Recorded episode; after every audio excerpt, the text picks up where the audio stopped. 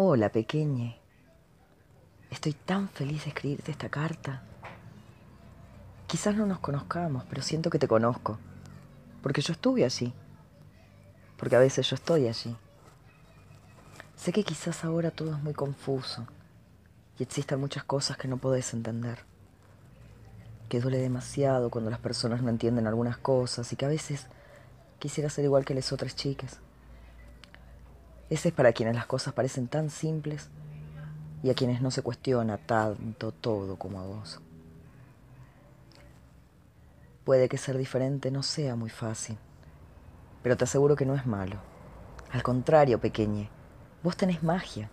Sí, magia, de esa que tanto escuchaste en los cuentos y que suele salvar cada historia. Tenés la suerte de poder ser vos hoy, a pesar de lo que puedan decirte otros. Además te cuento algo. Existen conjuros que personas maravillosas lucharon por crear y forjar para que vos hoy puedas convertirte en vos mismo. Hechizos que nadie puede romper.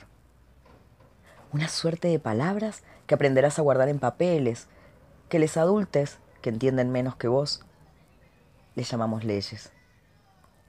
Encantamientos que con solo invocar varias penas quedarán atrás y que te sostendrán cuando aparezcan nuevas penas en tu caminar.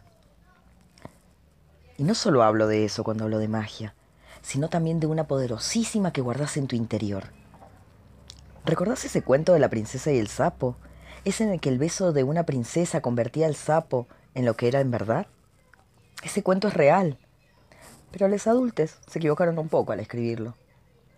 La ranita necesitaba un beso para convertirse en quien era, pero no en el beso de una princesa, la ranita necesitaba de su propio beso, que la cunara y la convirtiera en sí misma. Y acá está el secreto que ni mil cuentos saben explicar.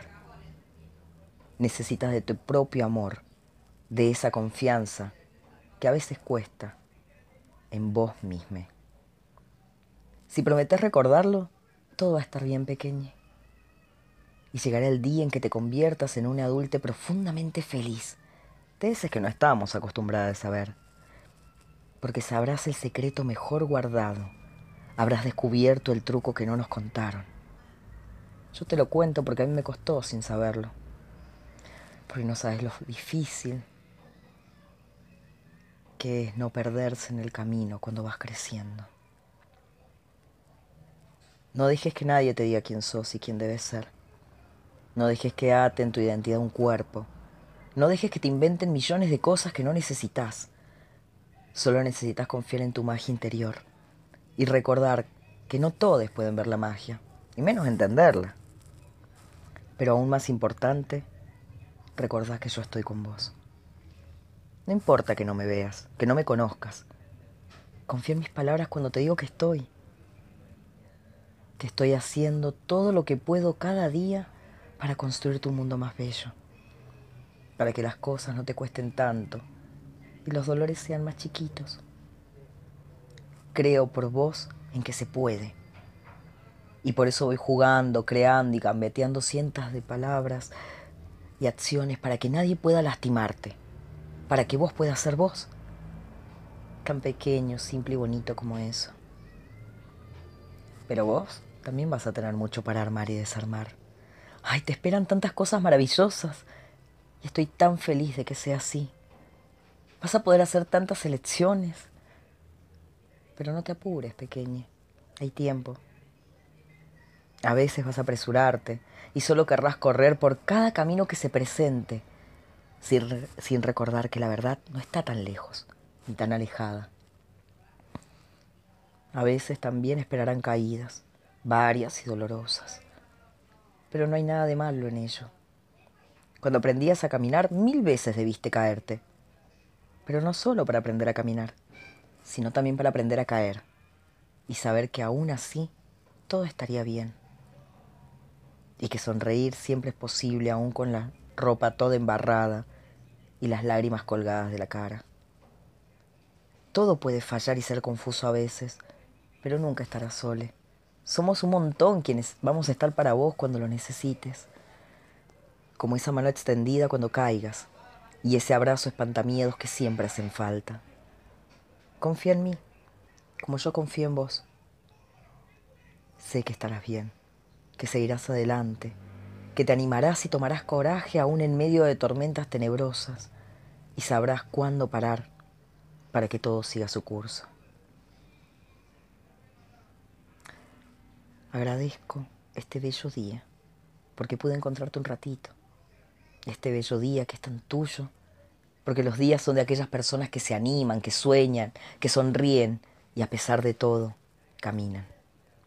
Y sé que sos ese tipo de persona, porque sos muy valiente de elegirte y ser quien sos.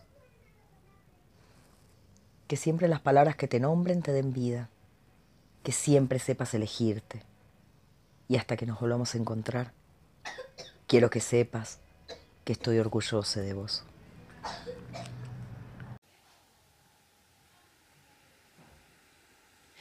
Y estamos en este bloque de la Casa del Pastel con un amigo queridísimo, además una persona em, que admiramos profundamente, respetamos por lo que hace, por cómo lo hace y por qué lo hace. Estoy con Cristian Monetti, está acá en la Casa del Pastel. Eh, ¿Qué olor a pastel, Cris? ¿No? Sí, sí, sí, bastante, bastante. No sé por qué será. bueno. Muy feliz de tenerte. Cristian Monetti es cineasta, director, director de cine, director de teatro. Em, y bueno, siempre con una impronta em, muy comprometida desde lo que tiene que ver con eh, el activismo LGTBIQ.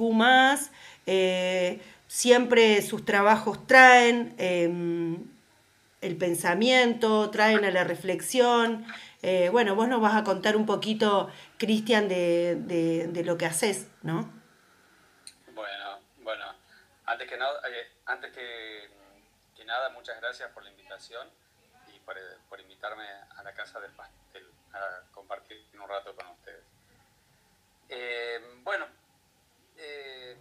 yo para comenzar diría que, que comienzo haciendo, haciendo cine, trabajando en algunos cortos, eh, escribiendo guiones, trabajando en, equipos para otra gente. Y, bueno, siempre tuve, eh, yo creo que, cuando uno decide contar algo, ya sea en cine o en, teatro, tiene que contar su mundo y su realidad, eh, contar su verdad o, lo que, o lo que uno siente como verdad. Entonces, creo que para que las cosas sean auténticas, eso se tiene que notar eh, siempre, por lo general, toqué temas que tenían que ver con el mundo femenino o con el mundo gay, eh, gay en general, ¿no es cierto? O sea, estamos hablando de, todo el colectivo completo. Y, bueno, entonces, eh, ahora con la obra que estamos en este momento, con la intimidad heredada, en Quinto de Eva, ese compromiso es más evidente. Creemos que, formamos un equipo de gente donde todos estamos comprometidos con esto, con lo que estamos contando, y, porque básicamente queremos que no siga sucediendo en el mundo lo que le sucede al personaje principal de la obra. Eh, haciendo un repasito por mis obras de teatro anteriores, bueno, con la primera, Rojo Infinito, fue una obra que coescribí, que co-dirigí eh, hace ya cuatro, hace cinco años atrás. Este, fue una obra en la que nos acercábamos a contar una historia gay, una historia, una historia de amor, eh, entre dos personas, entre dos chicos con, una diferencia de edad, con diferentes visiones del mundo, eh, eh, uno más abierto que otro. Después hice una segunda obra que se llama Tan sin ti, que comenzamos a hacer en el 2019, después por la pandemia se cortó, después volvimos, fuimos y volvimos varias veces con esa obra. Eh, convocamos a, Betty La Cueva, una drag queen reconocida que está en Tarde Marica, eh, para que interpretara un personaje que precisamente eh, se correspondía a alguien que no era ni hombre ni mujer, que, o que, que no era ni hombre ni mujer, o que eran las dos cosas, o que en algún momento decía una cosa y después otra, quedaba ahí eso en el aire, era un personaje medio mitológico. Y en esta obra, en Intimidad de Hada, no, es una historia mucho más personal que, que coescribí con, con Oscar Godoy Leyes, que está basado en una historia personal de él. Eh, el día que muere su tío, eh, su único tío que tenía por parte de, su mamá, eh, su tío le había dejado como herencia un departamento. Entonces, después del entierro y al día siguiente van con sus padres a, a revisar el departamento donde había muerto su tío y él encuentra en ese departamento, en un cajón, 27 eh, fotocopias de cartas que le había enviado durante un periodo de tiempo a Pablo, a un tal Pablo. Entonces, con esas cartas, él descubre una parte de su tío que toda su familia lo sabía o lo intuía, pero que jamás hablaba, jamás había hablado, jamás había podido exteriorizar. Entonces, eh, esas cartas son la voz de alguien que no pudo hablar en su momento.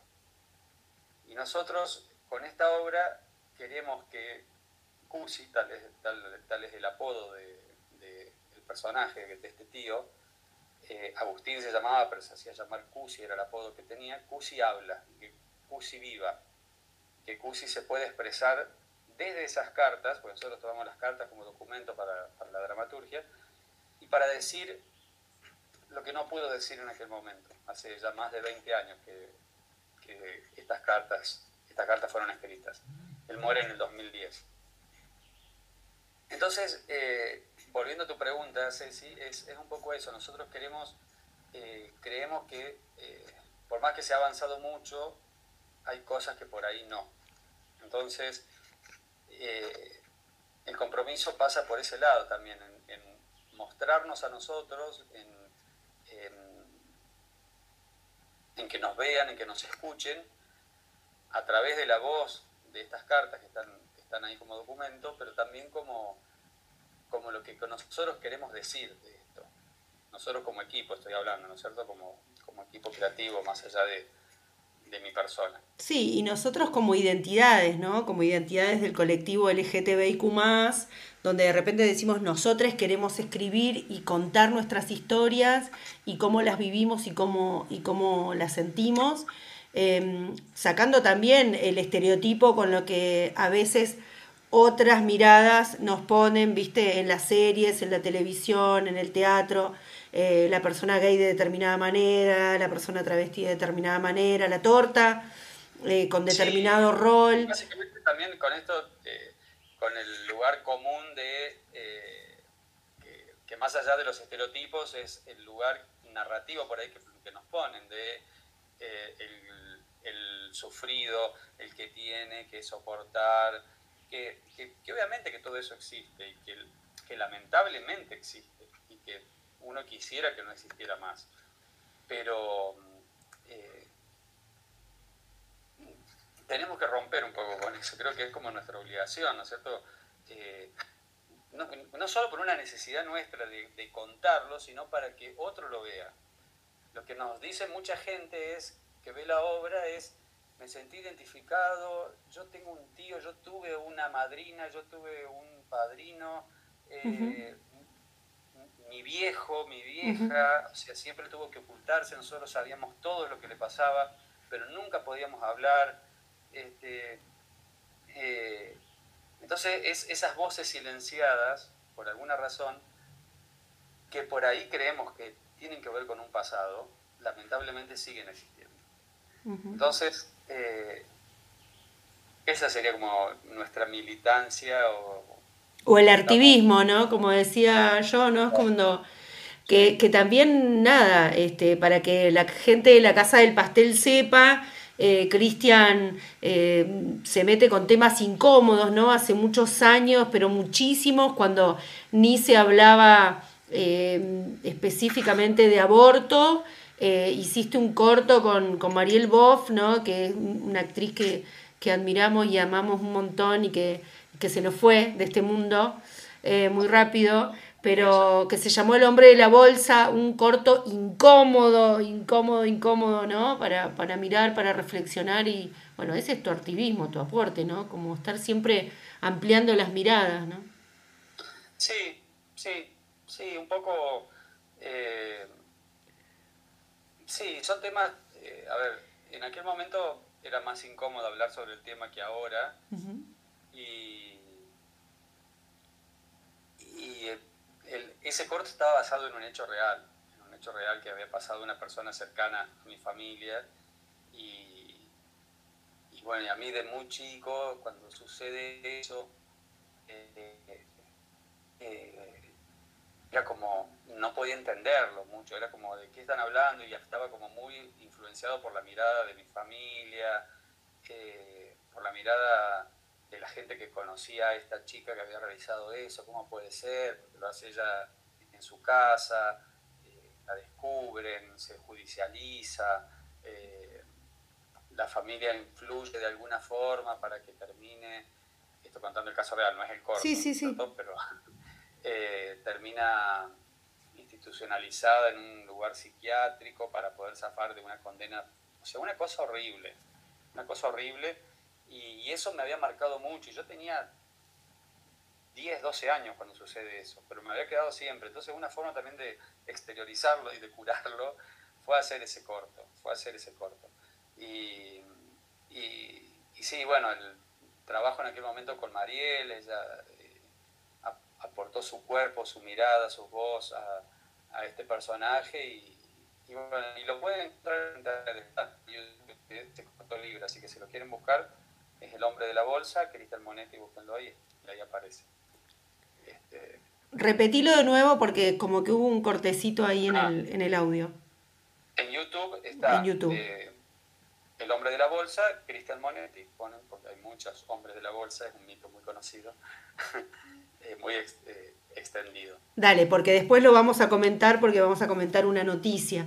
Em, bueno, Cris, nada, agradecerte. Em, que nos hayas abierto la puerta ahí de tu casa y contarle también a la Casa del Pastel eh, que bueno, que, tenemos gente creativa, eh, artivista, amorosa y, en, el colectivo LGTBIQ que está todo el tiempo produciendo em, y, ampliando miradas, así que bueno, agradecerte este espacio.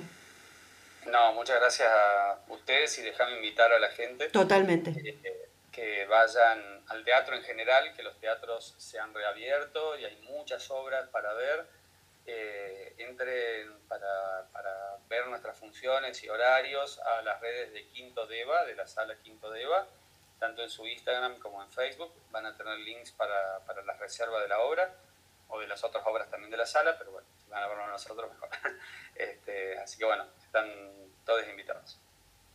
Muchísimas gracias, Cristian Monetti estuvo en la Casa del Pastel. Muchas gracias.